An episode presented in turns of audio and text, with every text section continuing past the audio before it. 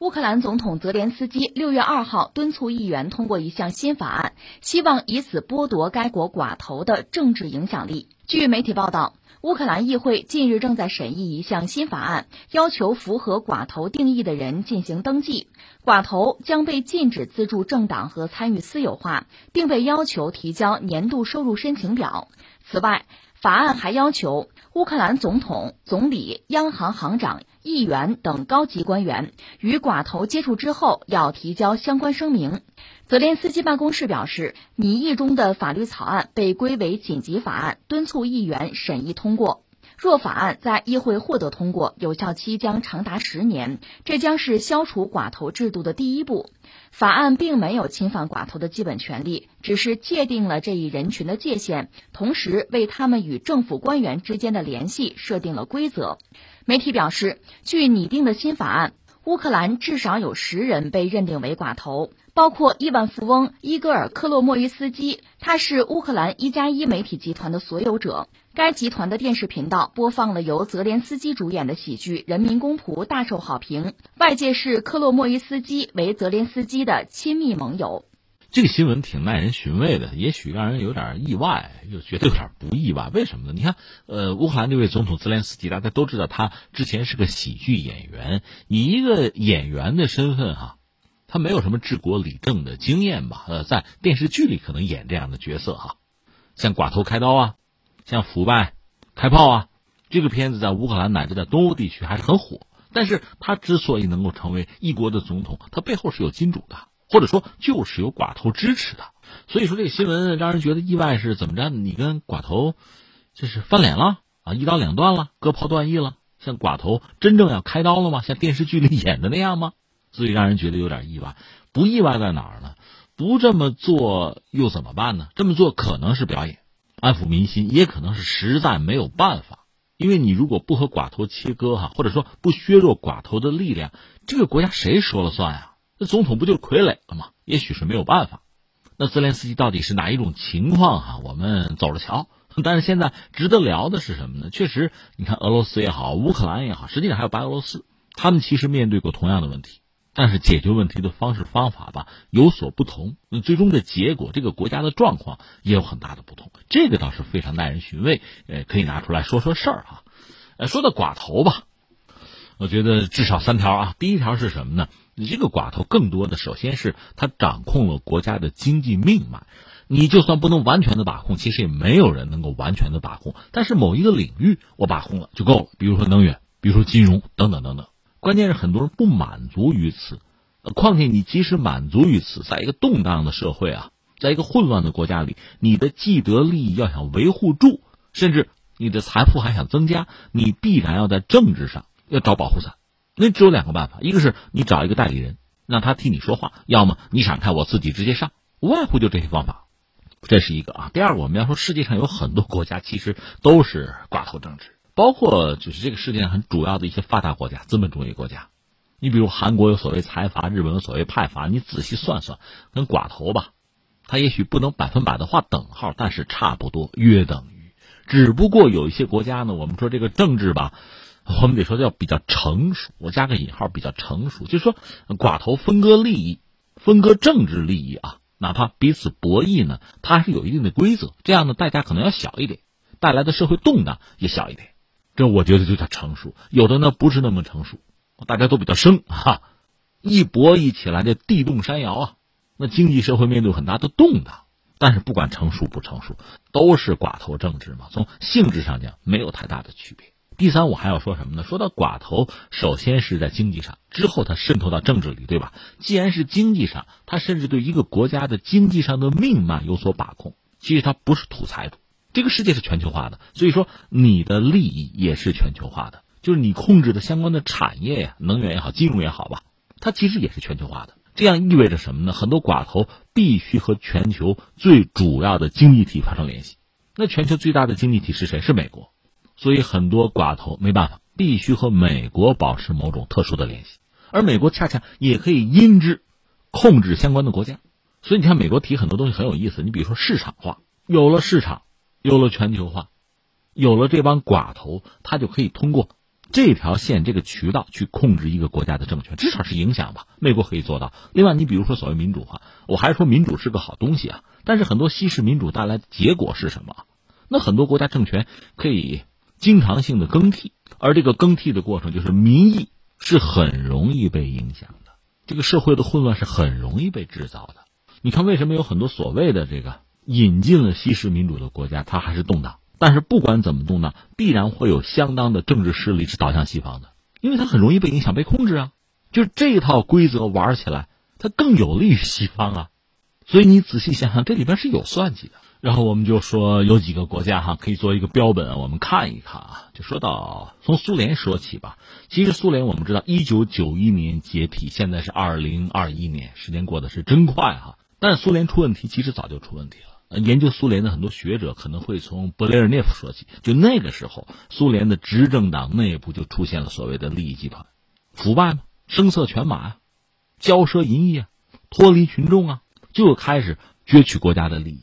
实际上，苏联的解体最终是这帮人在推动。为什么？他们已经把这个国家很多的利益，已经把它实际上化作自己的势力范围了。但这毕竟还是个公有制的社会啊，把它彻底推翻。这些利益、这些资产不就真正的私有化，就纳入囊中了吗？所以有人讲，整个这个过程，上个世纪可能七十年代就已经出现了。当然，今天如果人们研究苏联的历史啊，不同的人有不同的判断。比如说，苏联是这个戈尔巴乔夫给搞垮的，有人说是美国搞垮的，等等等等。这不是我们今天讨论的话题。我只是说，在苏联解体之前，就相应的利益群体就已经存在。那到苏联解体前后吧，你想想啊，就苏联当年是一个和美国能够并驾齐驱的世界级的大国。就是它经济的这个总盘子怎么也是美国的百分之六十了，但是苏联一夜之间这个国家是垮掉了，那那些资产到哪去了？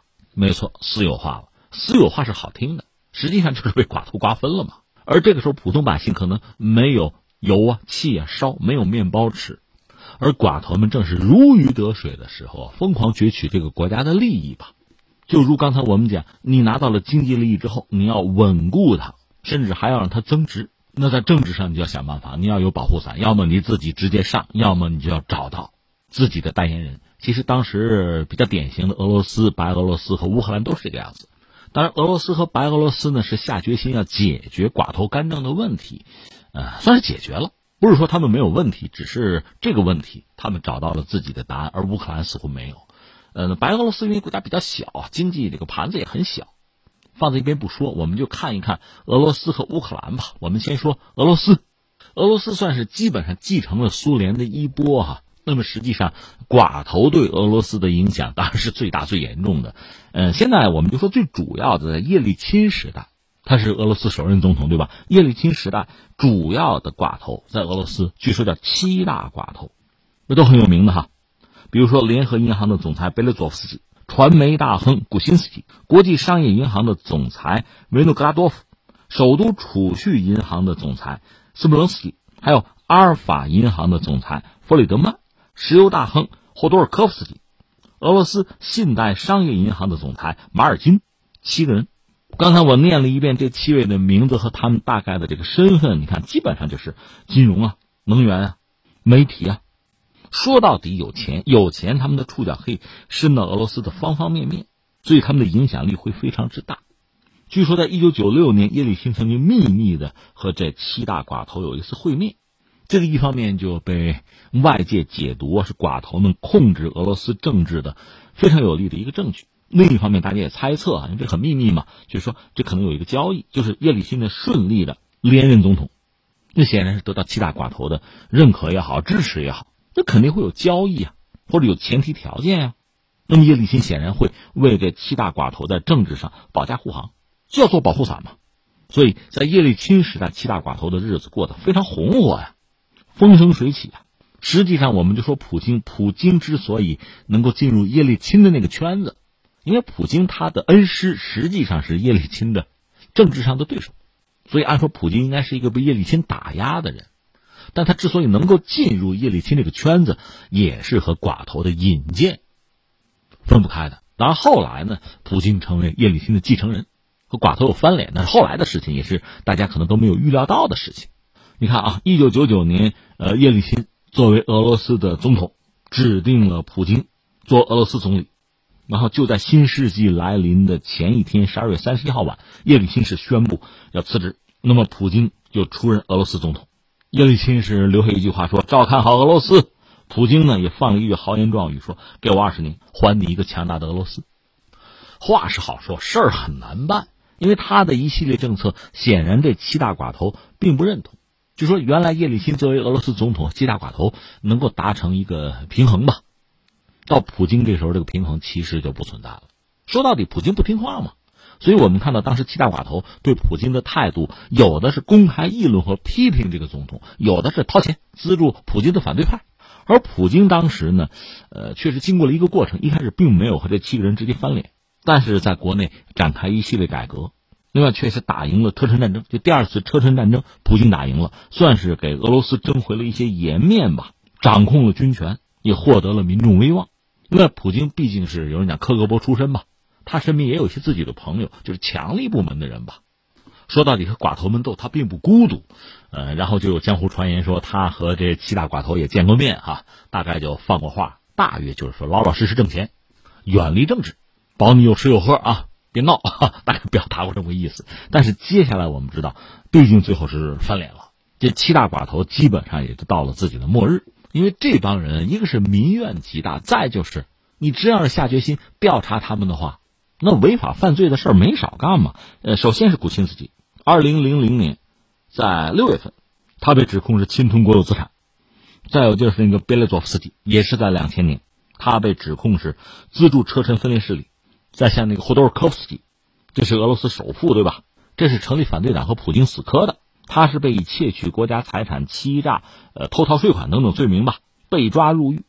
我们就不再一一列举了，这帮人啊。该抓的抓，该跑的跑，大多数跑到国外去了。而且前几年还有在这个国外，特别是在伦敦那个地方神秘死亡的，这是在俄罗斯的这些寡头的命运吧？这个我们就不加评说了。但是你知道，普京等于说是从寡头们手里收回了掌控这个国家的权利，这他做到。那翻回来，我们再看乌克兰，乌克兰和俄罗斯既一样也不一样。所以一样是什么呢？就苏联解体之后，这个国家一独立。寡头呢，一个是分享了属于这个国家的利益，俄罗斯也是这样。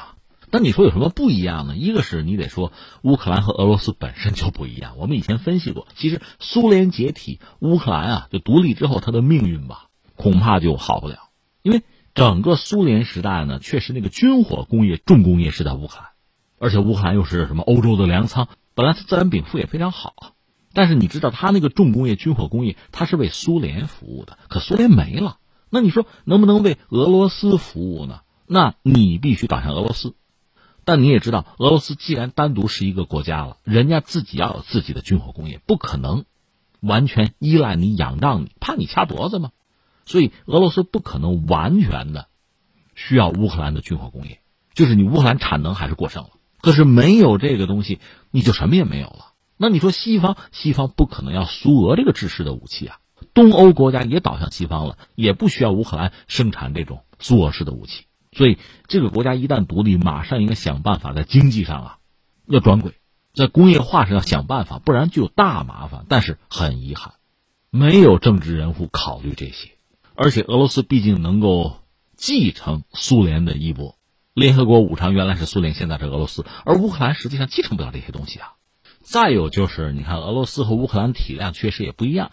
俄罗斯呢，刚才我们讲主要七大寡头，他们和叶利钦怎么产生关系啊？呃，怎么和普京去博弈？那是那个政治的格局。在乌克兰就不一样，寡头们控制了国家经济资源之后，确实就开始卷入政治。所以很多政治家是寡头的代理人，而很多寡头自己干脆就摇身一变，也成为政治家。而且和俄罗斯寡头不一样，乌克兰的寡头人家是搞自己的党。就是能够集中的体现和捍卫自身的利益。比如说，有一个乌克兰社会民主党，它的背景是基辅集团；有一个第聂伯彼得罗夫斯克这个集团组建劳工党；还有东部那个顿涅茨克集团，人家是搞了一个乌克兰地区党。我们说现在那位泽连斯基是总统对吧？他背后大家一般说有个金主吗？就是那个呃第聂伯彼得罗夫斯克集团，那个大亨叫做克罗莫伊斯基，他控制一个媒体叫一加一媒体集团。泽连斯基那个代表作叫《人民公仆》啊，那个就是讽刺剧、喜剧，就是在他的媒体上播。而且总统选举的时候，他的媒体为泽连斯基摇旗呐喊。实际上，你算一下，就是一九九一年苏联解体，乌克兰就独立了嘛。然后，乌克兰每个总统、总理背后都是有寡头来操控的。你比如说那个留那个金色发辫的季莫申科，号称叫天然气公主，当然现在不能叫公主，得叫这个皇后哈，已经成了孩妈了，叫皇后。她的背景就是蒂米博彼得罗夫斯克那个集团，而且她之所以上位，背后也有一帮寡头在支持她。二零零五年，季莫申科和另一个人，就是尤先科呀。尤先科呢，做过乌克兰总理，做过乌克兰国家银行行长。他们俩合伙呢，击败了原来的那个库奇马。之后，库奇马和尤先科又打起来了，政见不同嘛。季莫申科呢，又和谁呢？和亚努采克，他们俩要合作。那个亚努采克呢，是亲西方的。反正你算吧，背后都有人。然后就是谁呢？亚努科维奇啊，亚努科维奇是亲俄罗斯，对吧？但他背后是谁呢？是顿涅茨克集团。顿涅茨克集团我们知道，就是东乌克兰那儿嘛，他亲俄，但是他亲俄在乌克兰国内，有亲欧盟啊、亲美的，就是亲西方的势力，也是寡头，当然就不满。背后当然也有欧盟啊、美国啊做工作，所以最终爆发乌克兰危机，也是颜色革命啊。亚努科维奇又被推翻，又被轰到了俄罗斯去，然后谁上台？波罗申科，波罗申科是什么呀？糖果大王啊，是整个欧洲的糖果大王，有钱。他背后是谁呢？基辅集团。基辅集团是亲西方的，所以他上台之后和俄罗斯肯定这关系好不了，而和西方呢肯定要交好。而泽连斯基呢，他演的是一个为民请命的角色，是反对腐败的。但他背后的金主，我们讲了，克罗莫伊斯基，这个人在东部和中部是有很大的影响力，在乌克兰啊。所以他被认为是在西方、俄罗斯之间是能够反复横跳的人，所以最终导致泽连斯基对外政策呢也是捉摸不定，就政策多变而且扭曲、自相矛盾吧。因为背后的力量是这样子嘛。所以你想，这一帮寡头你方唱罢我登场啊，闹到现在乌克兰这个国家，当然你说就是这很悲剧的一个国家，呃，克里米亚没了吧？然后东乌这闹分裂，整个自身的经济状况也非常糟。甚至被人家嘲讽叫什么“欧洲的子宫”，这不是什么好词啊！这不是说是欧洲的母亲的意思呀。大量乌克兰的女性不得不通过卖淫的方式，就是混碗饭吃嘛。曾经在苏联时代那么重要的一个加盟共和国，现在混到这步田地，确实让人唏嘘不已吧。所以现在泽连斯基现在是想对寡头开刀啊，限制寡头的权利。要么他是表演，因为民怨太大嘛，你作为总统总要做一个姿态嘛；要么就是。下定决心和寡头要一刀两断，因为只要寡头在，寡头左右这个国家的政策，你总统还有什么作为可言？更况且寡头啊，彼此之间他往往是矛盾的，因为各有利益、各有立场啊，所以最后逼的这个国家的政策就阴晴不定、自相矛盾、神经分裂，这日子可怎么过呀？但最终结果如何吧？我们得走着瞧，看看泽连斯基有没有普京那个手段。